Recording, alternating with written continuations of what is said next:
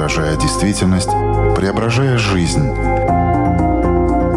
Форма выражения. Программа о том, как мы проявляем себя в этом мире.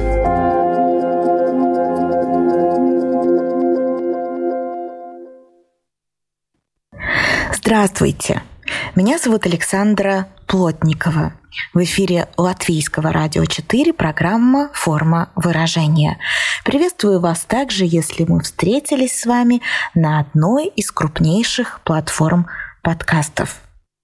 Наверняка вы хотя бы раз дослышали, как кто-то говорит «я на грани нервного срыва». Возможно, вы и сами так говорили. Но что именно это значит? Можно ли эту фразу расшифровать как «я больше не могу, у меня нет сил»? С обывательской точки зрения кажется, что нервный срыв – это большая истерика. Корректно ли так утверждать? Как понять, что у вас нервный срыв? Предлагаю сегодня более детально изучить, что такое нервный срыв, что к нему приводит, как можно не доводить себя до такого состояния, что делать, если ты на грани, и что, если ты уже через нее перешагнул. О причинах и профилактике нервного срыва поговорим с экспертом программы. Знакомьтесь, с нами на прямой связи из Украины психолог Марина Ивлева. Здравствуйте. Здравствуйте, Александра. Форма выражения – первую очередь, Марина, нам, конечно, нужно объяснить, расшифровать, э, что подразумевается под термином нервный срыв. Думаю, что очень многие слышали это понятие, многие могут э, поделиться своими соображениями на этот счет, но очень важно услышать э, мнение специалиста, чтобы не было никаких разночтений, поэтому первый вопрос, что такое нервный срыв? Да, сразу скажу, что нервный срыв — это неофициальный термин. Такого диагноза не существует. Под этим термином принято понимать совокупность психологических и физиологических отклонений, в которые человек не может нормально функционировать из-за сильного стресса. И эти симптомы могут быть разными у разных людей в зависимости от его характера, темперамента, норм, принятых в обществе. Вот могу простой пример привести. Измена одного из супругов, да? В нашем обществе считается плохо и вызывает бурю эмоций. В некоторых культурах, где принято многоженство, к таким ситуациям относятся проще и намного спокойнее. Один из классических примеров, насколько по-разному мы можем реагировать на одинаковые вещи. Мы обязательно чуть позже поговорим о том, ну что все-таки приводит э, к нервному срыву, какие бывают типичные причины. Но еще хотелось бы вот в самом начале, пока мы пытаемся немножко больше изучить э, сам термин нервного срыва, а с чем можно перепутать нервный срыв? Например, в чем разница нервного срыва от истерики? с истерикой ты его, возможно, и можешь перепутать. Или нервный срыв и есть истерика. Ну, я бы сказала, что истерика — это выражение нервного срыва. У людей стероидных это черты характера, да, как раз и проявляется в истериках нервный срыв. У людей другого склада характера это может быть депрессия. С чем можно еще перепутать? Можно перепутать с усталостью физической или с какими-то нарушениями физиологии организма. Если человек загоняет себя, свой организм не дает отдохнуть, не дает времени на восстановление, то он постепенно начинает чувствовать себя хуже и хуже. Он утрачивает интерес к жизни, и ему кажется, что это психологическое состояние. На самом деле это просто усталость тела, которая тоже может довести до нервного срыва. Ну вот, кстати, интересно, мы когда говорим, ведь э, зачастую используется этот глагол «довести» либо себя до нервного срыва, либо какие-то внешние обстоятельства доводят тебя до нервного срыва. Так и есть, э, то есть что может довести человека до нервного срыва. Одна из э, таких, я так понимаю, причин — это гонка, в которой он участвует в своей жизни, не щадит себя, все свои силы тратит, например, там, на работу, на достижение каких-то результатов и просто вообще не прислушивается к своему эмоциональному, психологическому состоянию. И вот здесь вот это вот такое психологическое истощение получается. То есть это один из видов, как можно себя самостоятельно своими руками довести до нервного срыва. Верно? Да, Совершенно верно. Современный человек стремится к достижению целей. Он должен показать результат и все силы бросает на то, чтобы сделать вовремя отчет, подготовить идеально какое-то мероприятие, не чувствуя сигналов тела. И в итоге это приводит к истощению физическому и психологическому. А люди сами себя чаще всего вгоняют в это состояние, или все-таки превалируют внешние обстоятельства и внешние факторы, которые доводят э, человека до нервного срыва. Что здесь на весах будет больше перевешивать? Или это всегда все равно все в твоих руках? Да, потому что только человек сам решает, как ему реагировать на то или иное обстоятельство, на ту или иную ситуацию. И зачастую люди придают излишнюю значимость событиям, усугубляя тем самым ситуацию. Вы э, могли бы назвать еще какие-то причины, которые способствуют тому, что человек оказывается вот в этом состоянии нервного срыва? Мы уже сказали о напряжении, да? Физическое и психическое напряжение, которое приводит к необыкновенной усталости. Человек начинает чувствовать слабость, теряет радость к жизни. Жизненные обстоятельства, конечно же, кто-то чаще, кто-то реже попадает в такие ситуации, которые в зависимости от нашего характера воспитания кажутся нам практически безвыходными. Это, например, проблемы в семье, развод часто приводит к нервным срывам, переживания, расставания, проблемы с деньгами, работой. Все люди меняют работу, ну часто или редко, но для кого-то это просто обычное явление, а для кого-то шок. Форма выражения. Нервный срыв. Что происходит в этот момент? Я себе представляю, что это человек, который кричит, плачет, то есть очень эмоционально, очень бурно, очень ярко себя ведет. Всегда ли это так? Может быть, можно и тихо как-то в нервном срыве себя вести? Что происходит в этом состоянии с человеком? Да, для кого-то нервный срыв оборачивается тем, что он становится плаксивым. Бывает даже неконтролированный плач. У кого-то начинаются проблемы с самооценкой, уверенностью. Кто-то чувствует необыкновенную усталость и слабость. Привычные дела становятся не в радость и требуют неимоверных усилий.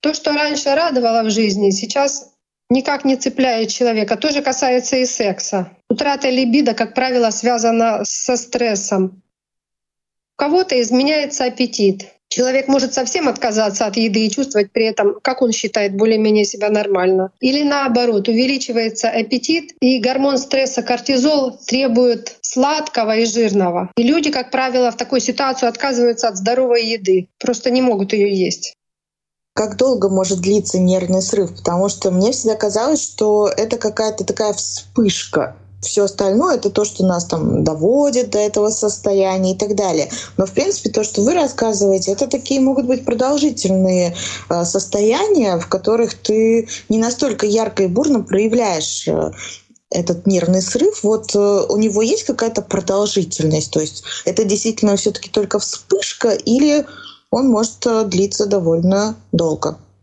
Организм человека может достаточно долго пребывать в таком состоянии и может даже не проявиться истерикой очевидной для окружающих, да, каким-то явным всплеском. А почему у одного человека вот может проявиться такая истерика, а у другого нет? Это все очень индивидуально, зависит от его характера, от силы, э, стресса. Да, это зависит от характера, от воспитания человека, от его самоконтроля. Многие люди настолько контролируют себя и не позволяют выплеснуть эмоции, что оборачивается это для них как раз проблемами со здоровьем. Начинает страдать физическое тело из-за того, что наши эмоции, мы не даем выход эмоциям и сдерживаем себя. Так, из этого следует, что мы можем все-таки в профилактических целях что-то сделать для самого себя. Если мы сдерживаем эмоции, и это вредит, что можно сделать, чтобы не доводить себя до нервного срыва? Первое Это совет, который я всегда даю своим клиентам, и он помогает, как показывает практика, снижать значимость событий, всех событий, и хороших, и плохих. То есть снижать их значимость для того, чтобы не переживать очень сильные эмоции. Относиться ко всему нейтрально, философски, наблюдать.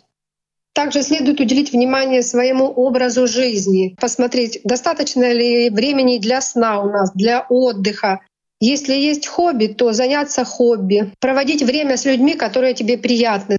Если же очень долго происходит такое состояние дискомфорта внутреннего, да, и при этом в жизни не было никаких катаклизмов, то лучше обратиться к врачу и проверить кровь, гормоны. Часто гормональный дисбаланс может приводить к разного рода таким психологическим дискомфортам.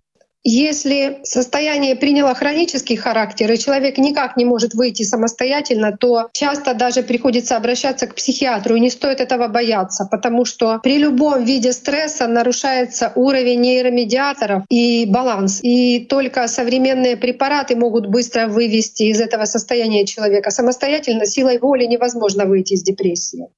И чем дольше человек затягивает обращение к врачу, тем сложнее ему будет восстановиться.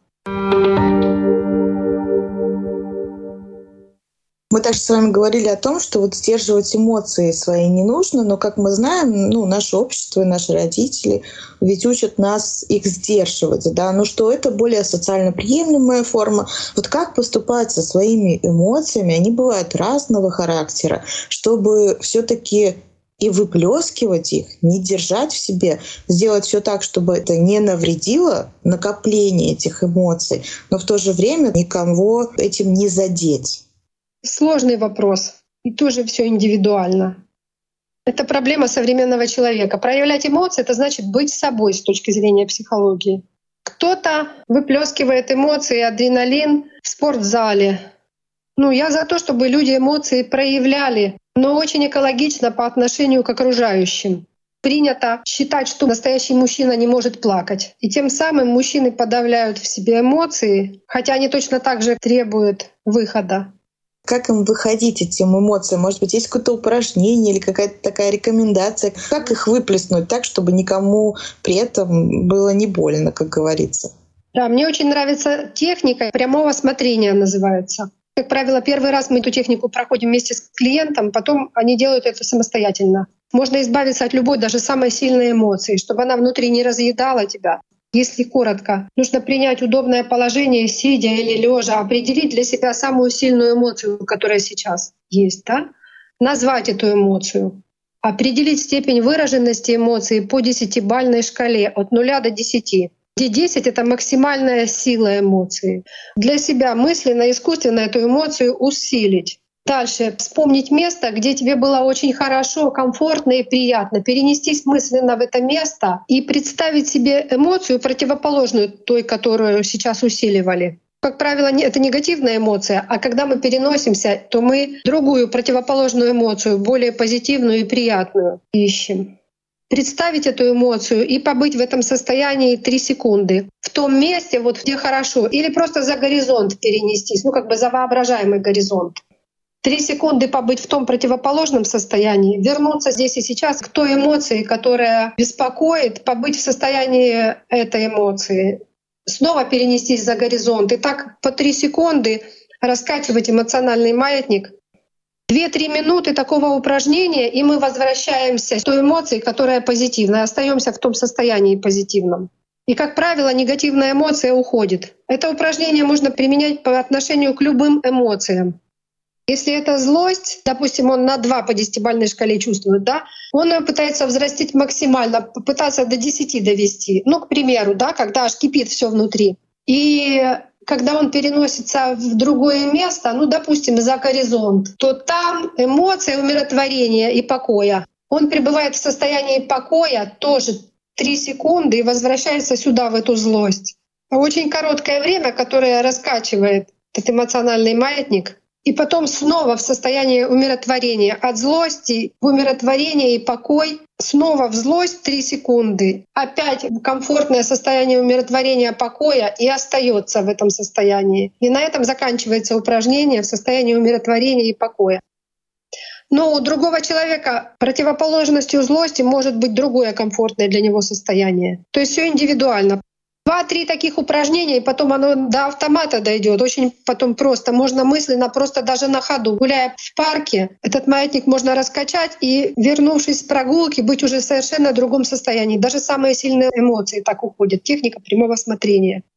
А есть еще какая-нибудь техника, которая, скажем, работать может ну, каждый день, когда ты в конце дня просто как-то анализируешь, что накопилось, что было хорошего, что плохого, возможно. Ну, то есть ты не копишь в себе вот эти эмоции, особенно негативного характера. Вот есть что-то, что может помогать не копить, потому что когда ты доходишь до состояния злости, ну, как правило, это что-то накопленное. Конечно, и в течение дня можно накопить столько, что ты ты будешь злиться, это понятно. Но вот, может быть, есть что-то такое, знаете, универсальное, что тоже можно просто как практиковать в конце каждого дня. Можно сверяться. Вот каждый день, да, подводя итоги, можно какое-то событие, которое крутится в голове, как правило, человек о нем думает, анализирует, можно проверить, это событие угрожает моей жизни. Нет, если не угрожает, то значит оно не, совершенно незначимо. И таким образом мы снижаем значимость событий, и они уходят. Опять-таки это все достигается с помощью тренировок ежедневных. Самое важное для мозга есть триада такая, которую сейчас изучают ученые активно. Мозг, психика, тело. И считается, что мозг управляет всеми процессами организма нашего тела. И для мозга самое важное — это сохранить жизнь телу любым способом. Поэтому нужно дать понять мозгу, что нет, эта ситуация не угрожает совершенно моей жизни никак. Значит, она незначима для меня и не стоит того, чтобы о ней размышлять и думать. И таким образом мы не зацикливаемся. Можно еще подумать, а что эта ситуация будет значить для меня через год, через три года, как я буду к ней относиться. Это тоже снижает значимость события и убирает эмоции лишние. Нужно постепенно приучать себя к тому, что все, что происходит вокруг нас, это не хорошо и не плохо, это просто наша оценка. Человек наделяет значимостью события и дает оценку, хорошо это или плохо. И опять-таки мы не знаем, как эта ситуация обернется для нас в будущем. Возможно, все, что происходит, во благо. Форма выражения. Почему мы говорим, что вот я нахожусь на грани нервного срыва? Это мы говорим, потому что мы действительно чувствуем, как эти эмоции, знаете, так как волна подкатывают, и вот они выплеснутся сейчас. Что значит на грани нервного срыва? Ну, я думаю, что человек просто понимает, что он в следующий момент не сможет контролировать себя и может отреагировать на какую-то ситуацию нестандартно, не так, как приемлемо в социуме тело и психика нам дают подсказки и пытаются нас от чего-то уберечь, остановить, пытаются нам сказать, обратите внимание на тело. Но часто мы не слышим. Даже если мы говорим, что мы на грани, то мы ничего не делаем, чтобы изменить эту ситуацию. Вот человек понимает, я на грани, но я еще через эту черту не перешагнул. Что можно сделать, когда ты на грани, ты это понимаешь, как-то помочь себе? Поспать, отдохнуть, попросить помощи у окружающих. Тоже пример из практики. Была у меня клиентка, девушка, которая не понимала, что с ней происходит. Она была на грани. Она мне все время повторяла, я потеряла себя. Когда мы начали разбираться, что именно она понимает под тем, что на грани, то оказалось, что она одна в чужой стране с маленьким ребенком. Она не может поспать, она не может уединиться, она не может даже нормально поесть, не говоря уже там о прогулках каких-то, времени для себя. И тогда мы решили, что ей нужна помощь в нормализации ее жизни для того, чтобы организм мог восстановиться, накопить силы. И она стала просить о помощи, нашла няню и таким образом не довела себя до нервного срыва. Но это когда причины в физическом состоянии. Есть еще такой термин, как паническая атака. Как показывают исследования, когда обследуют людей, находящихся в разгаре панической атаки, или до, или после, то никаких физических отклонений не находят. Причина в психике. Некоторые люди бывают на грани, но не доходят до них. Есть такая техника, называется граундинг, техника заземления 5, 4, 3, 2, 1. Вот когда человек на грани и понимает, что сейчас может стать очень плохо, значит, рекомендуется прежде всего увидеть пять предметов, рассмотреть их внимательно. Пять предметов, которые мы можем увидеть, посмотреть и рассмотреть их. Дальше найти четыре предмета, которые мы можем потрогать, задержаться на этих предметах мысленно, попробовать ощутить их фактуру, температуру, вес, объем. Дальше три предмета, которые можно услышать. Предметы, которые издают звуки. Найти два предмета, объекта, которые можно понюхать. Не обязательно это должен быть приятный запах. И далее остановиться на этих предметах. Один предмет, который можно попробовать на вкус. И для этого рекомендуют людям, склонным к таким состояниям, даже носить в кармане жвачку или кофейное зернышко, чтобы в критический момент человек мог сосредоточиться на этом вкусе. Что происходит в этот момент, когда мы применяем эту технику? Мы как бы бросаем своему разуму мяч и переключаем его вовне со своих внутренних ощущений на внешний мир. И эта техника работает и в других ситуациях, когда чувствуем, что внутри буря. Нужно просто переключиться вовне, не концентрироваться на своих переживаниях, а для того, чтобы переключиться вовне, нужно за что-то зацепиться там. Вот таким образом мы переводим внимание себя на окружающий мир, и потихоньку буря утихает. Есть еще техника квадратного дыхания. Тоже в напряженных ситуациях, чтобы не дойти до нервного срыва, можно попробовать дыханием успокоить себя. Это когда мы делаем вдох глубокий, паузу на вдохе замираем 4 секунды, считаем до 4. 1, 2, 3, 4. Делаем выдох и снова тоже где-то 4 секунды и 4 секунды пауза. Итак, вдох-выдох с 4-секундными паузами. Так по кругу несколько раз тоже состояние улучшается внутреннее, стабилизируется. Форма выражения. когда вы рассказывали про женщину с ребенком, которая сказала, что она на грани нервного срыва, и обозначили, что для нее значит нервный срыв. Возможно, мы могли бы дать нашим слушателям такое домашнее задание, когда ты посвящаешь время тому, чтобы для себя ответить на вопрос, что ты вкладываешь в понятие нервного срыва, когда ты до этой стадии, как тебе кажется, доходишь. Просто насколько важно каждому из нас самостоятельно вообще понимать, что я туда вкладываю, потому что мы все время повторяем, что это очень индивидуально, это очень зависит от характера человека, от его воспитания и так далее. То есть там очень много вот этих индивидуальных таких э, нюансов, которые влияют на то, что мы под этим подразумеваем, как мы в этом себя выражаем, проявляем и так далее. Надо просто задать себе вопрос, что я вкладываю в понятие нервного срыва. Может быть, что-то написать, что-то посмотреть. Вот как можно разобраться, в том, что ты подразумеваешь под нервным срывом? Ну, я думаю, нервный срыв — это не существенное для тебя поведение, не характерное, может быть, социально неприемлемое, на что способен человек. Я не знаю, есть ли смысл спрашивать об этом. Может быть, просто человеку нужно себя проверить на те признаки, которые говорят о пути к нервному срыву. Это тревога или депрессия, очень сильная усталость, необыкновенная усталость физический дискомфорт, затрудненное дыхание. Это те признаки, которые говорят о том, что ситуация усугубляется и что нужно обратить внимание на себя и с этим поработать. Если все-таки мы эту грань перешагнули, что вообще делать, если случился нервный срыв? Но опять-таки здесь тоже индивидуально. Почитать книжку, посмотреть любимый фильм, поговорить с друзьями, с близкими людьми, не быть одному в этот момент. Но кто-то наоборот любит одиночество и поплакать. Если человеку ближе, комфортнее быть одному, то можно остаться одному и поплакать. И все же обращаться к специалисту, психологу, психотерапевту. Сейчас онлайн очень много групп в интернете, да, задать вопросы и получить какие-то ответы на свои вопросы.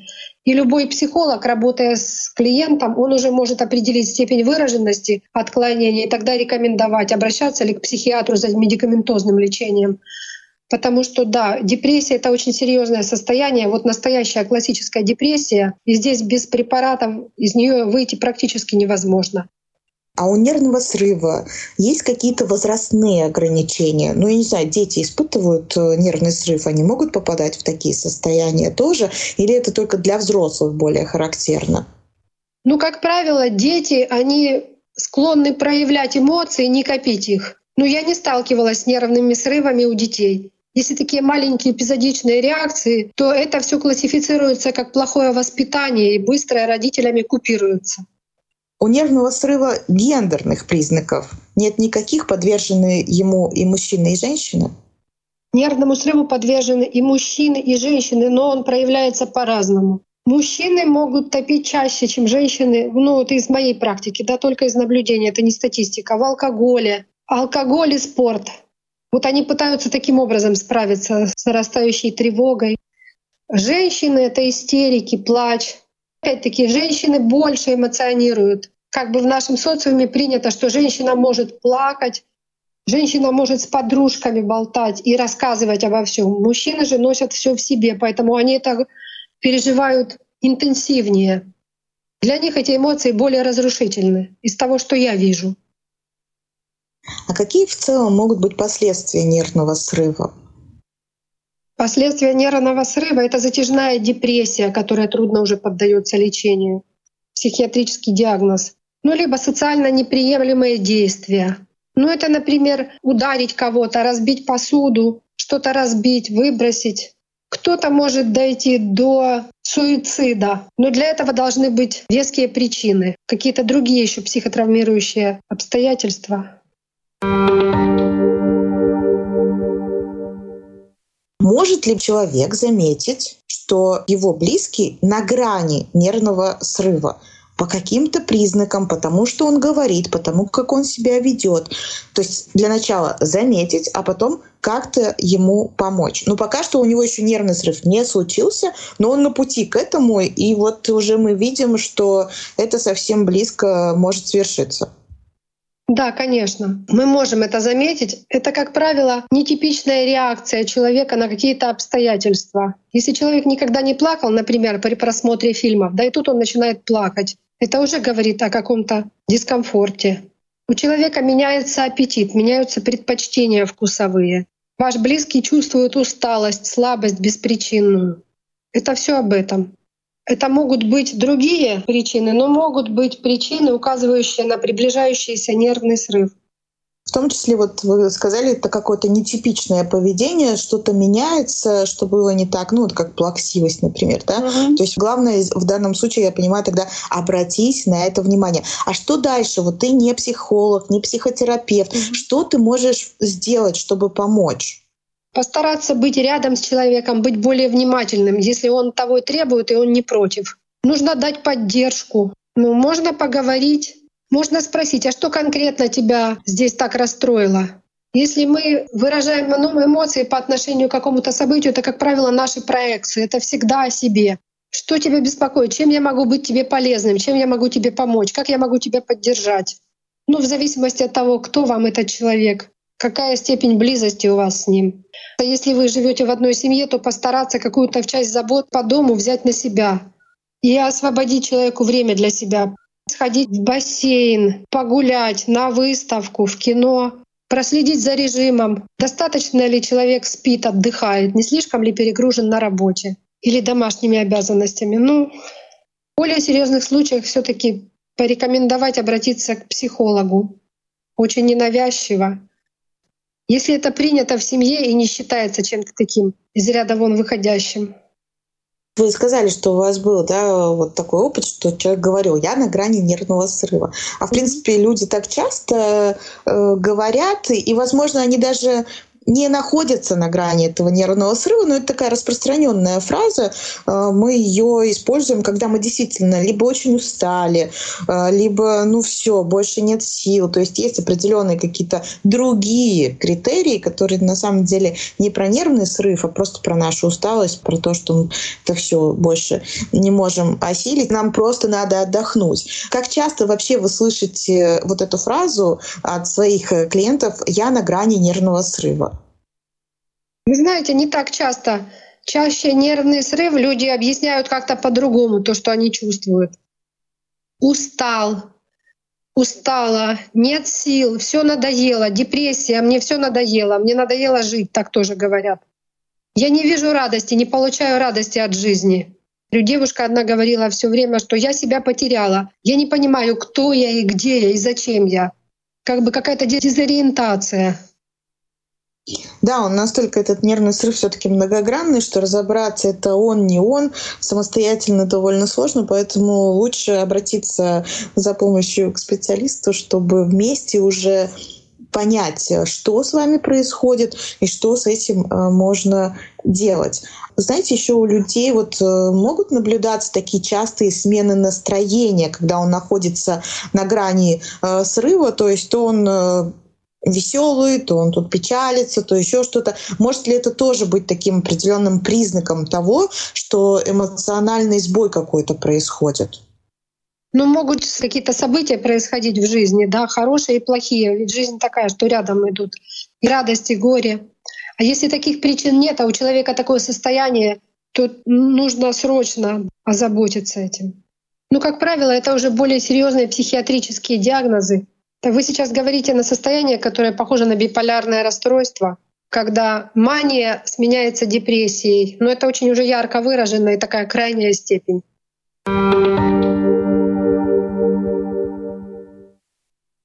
В любом случае, когда мы говорим про нервный срыв, мы имеем в виду, что это определенные стрессовые какие-то обстоятельства. А есть ли еще, может быть, какие-то очень простые методы, которым можно соответственно, успокаиваться. Ну, я не знаю, например, а, послушать звуки природы, возможно, помедитировать или какую-то найти успокаивающую песню или фильм, который вас успокаивает. То есть есть какие-то такие, знаете, простые бытовые инструменты, которыми можно воспользоваться, если ты чувствуешь, что внутри как-то уже потряхивает.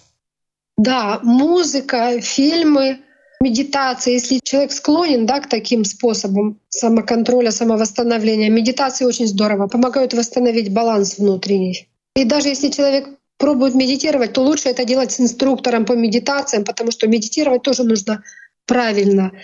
Я в любом случае рекомендую обращаться к специалистам. Чем бы вы ни занимались, как бы вы ни восстанавливали себя, то лучше, если рядом будет профессионал. Этот процесс пойдет быстрее и качественнее как говорится, всегда нужен рядом инструктор, который может и не на такое длительное время да, понадобиться, как многим кажется, стереотипно так немножко, да, что это всегда такой долгий процесс. Он может пройти довольно быстрым. Главное понять, что происходит. Конечно, да. И тоже касается и психологии. Сейчас современные методики, они краткосрочные, которые позволяют за одну, две, три встречи человеку прийти какому-то балансу, догармонизировать состояние и научиться дальше самостоятельно справляться уже с проблемами и более того обучить своих близких справляться самостоятельно, помочь близким, стать для них поддержкой и опорой. То есть не нужно всю жизнь ходить к психотерапевту, к психологу и каждый раз туда бежать. Достаточно научиться. Это несколько сессий. В заключении нашего разговора мне кажется, что можно сказать, что история про нервный срыв — это история как раз-таки про то, как э, оказать самому себе поддержку, как э, создать для себя самого такую опору, а не доводить себя своими собственными же руками э, до такого состояния, когда ты уже не можешь сдержаться, и все это выплескивается наружу. То есть все вполне реально. Ну и первое такое все равно вот прислушивайтесь к себе и не игнорируйте потом, когда вы услышите все сигналы, которые посылает вам тело, ваш мозг. Если надо отдохнуть, отдыхайте, заботьтесь о себе. Мне кажется, вот история была сегодня про это обращайте внимание на то, что вы чувствуете. Ну не просто обратили, а, я понял, назвал эту эмоцию или это состояние и пошел дальше. Нужно именно остановиться и что-то для себя самого сделать. Напомню, что сегодня вместе с нами была психолог Марина Ивлева. Большое вам спасибо за этот разговор. И, может быть, вам еще, резюмируя все то, что мы сегодня говорили, хочется что-то выделить, подчеркнуть или просто пожелать нашим слушателям.